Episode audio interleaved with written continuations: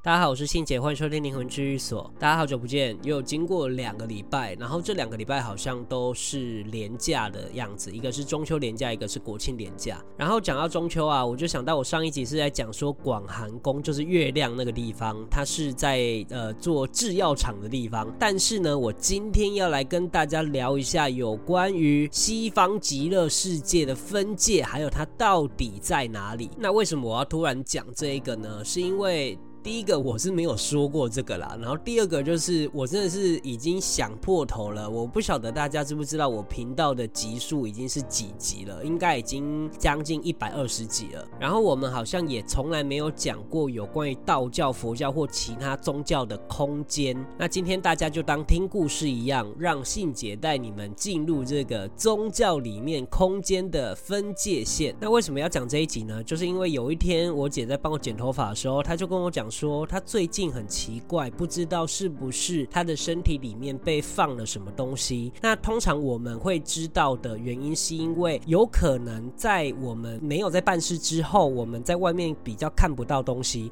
可是当我们又看到了，那就代表我们体内可能有被放一些，比如说我们常常说的指令。这个指令有可能就是说要去帮别人做事啊，可能要救事啊，所以你就会看到很多不好的东西。那他就在路上的时候。他就跟我分享，他看到一个阿贝，他身上呢，他的胸口有一个一颗头，那这一颗头上面有密密麻麻的结节，这个结节里面呢，都是一颗黑色的小玻璃珠，玻璃珠里面的核心发着绿色的光。那听完这个形容之后，大家应该有回想到我以前有说过类似的，其实这就是因果。那当然，它不是真正的一颗玻璃珠，它是一个气体，就是在无形里面的磁场的里面的一个气体，它形成一个样。子给我们看到，当然因果大家一定知道有分成很多种，譬如说他身体上面的因果啊，健康上面的，或者是跟别人有关一些恩怨情仇啊、感情的啊、工作的啊，这都是跟别人有关的因果。但他展现出来的样子，其实大概就是我们看到那个气体的样子。然后他说他去买东西的时候，也看到人身上有很多武器，就是那些无情的气体，有可能都是那些鬼神留下在我们身上的那个概念，有点像是。印记的概念，通常身上有武器的人啊，有被印记的人啊，通常都是有信仰的或有拜神的，因为他们只要在你身上留下印记，他们随时一个意念就可以直接到你的身体里，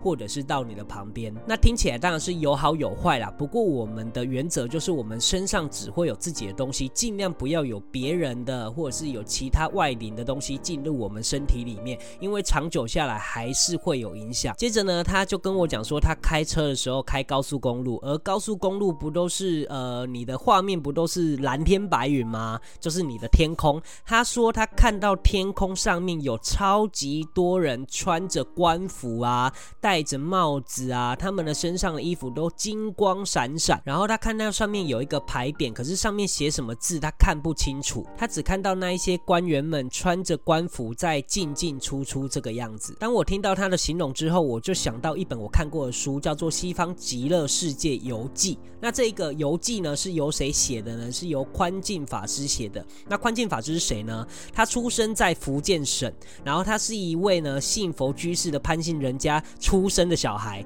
那他当天出世的那个晚上呢，西方的天边金光闪闪，大地如黄金一般荣耀辉煌，所以他取名叫潘金荣。而且他一路上都跟佛非常有缘。他在七岁的时候就出家了，十五岁剃度，然后他的师父是。民国年间最有名的一个师傅，叫做虚云和尚。那这一本书呢，就是在讲宽进法师，他有一天在房间里面坐禅的时候，突然听到有一个声音在叫他，他就走了出去。然后他走了一段之后，他就遇到一个和尚。那这个和尚就跟他讲说：“我是圆观法师，刚好我们有缘，要不要去九仙山游玩啊？”然后宽进法师就想说：“哎，也不错啊，就刚好遇到一个同道中人，那我们就一起去九仙山。”去走走，接着他走着走着，就发现自己走的路不是九仙山走的路，是完全不一样的路途了。那接着他抬头一看，就发现他周围金光闪闪，然后他也看到一个匾额，上面写着“南天门”三个字。那这时候圆观法师就跟他讲说：“这里是中天罗汉界。”好，那我这边要补充一下，中天、下天、上天这样子的说法其实是比较道教的，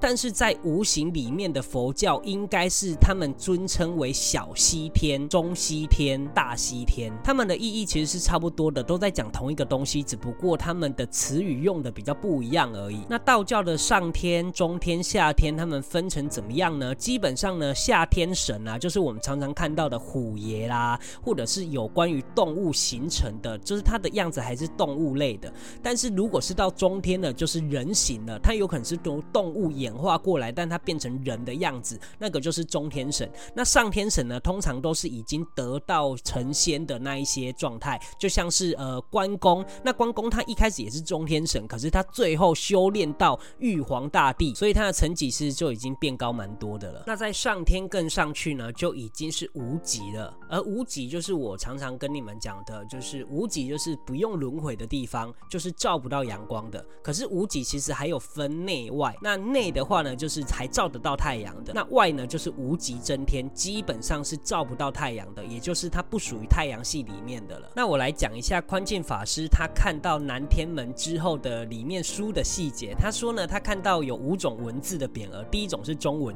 写着南天门三个汉字。那在蓝天里里面呢，站着很多天人，文装打扮的呢，就有点像是清朝时代的官服，服饰非常的华丽，衣服都会发光。武装打扮的呢，像戏台演古装剧的那种武将也会发光，他身身上的衣服都是会发光的，而且他们列队整齐的排在门口两边。那这个形容其实跟我姐形容的真的蛮像的，所以我很确定她看到的南天门的那个入口，也就是中天罗汉界，就是道教所说的中天界。那没多久呢，这个圆观法师就带着宽进法师又去了一个地方，更高级的地方，叫做兜率天。那这个兜率天里面有分成内外两个地方，外的话呢，就是给一些有福报享清福的人，他们会在那边准备去享清福了，而且他但是他有年限的，就是他的福报用完之后，他就必须要去轮回了，也就代表说他其实是去享福的，不是去修行的。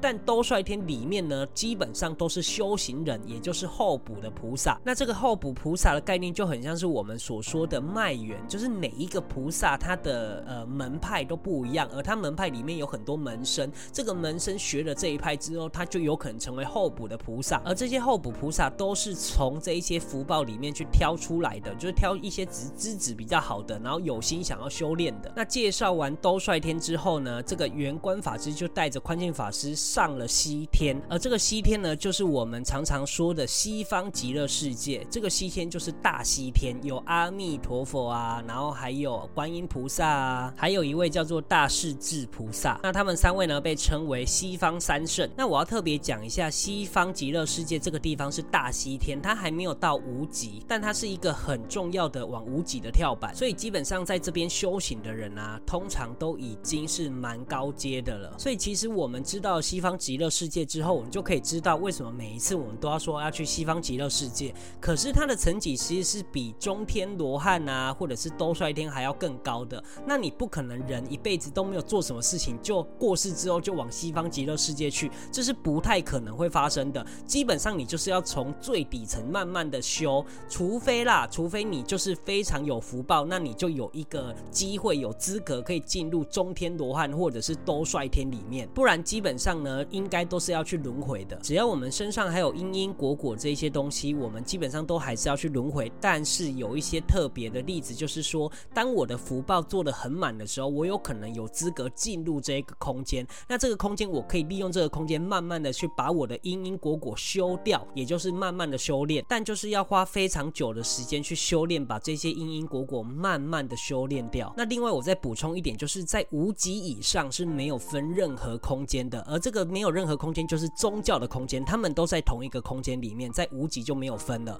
可是，在无极以下呢，就有宗教自己的空间。所以，我们刚刚提到那些中天罗汉啊、兜率天啊，或中天上天啊，这一些空间都属于道教跟佛教，他们其实是两个不一样的空间。当然，连耶稣基督他们得永生的那个个地方也是不同空间，直到无极之后才没有再分了。好，最后呢，我想要讲一下心得，就是其实我了解这些事情之后，然后也看过这些事情之后，我会觉得自己能在一个没有宗教的派别里面，然后没有一个团体或一个射线里面可以处理到因果这个东西，我觉得非常的幸运，至少不是在我无形里面才去修炼的，不然每次我们通灵的时候看到那些无形的身上还是有非常多的因果的时候，我就知道他们其实是非常辛苦、非常累的，所以我也会觉得很珍惜、很感谢。那当然，我也会继续做这些我想要做的事情，我想要把这些资讯传播给大家，让大家理解这件事情之后，也许对你的人生会有一些不一样的帮助。好的，那这一集我就分享到这边，谢谢大家收听灵魂治愈所，我是信姐，我们下次见，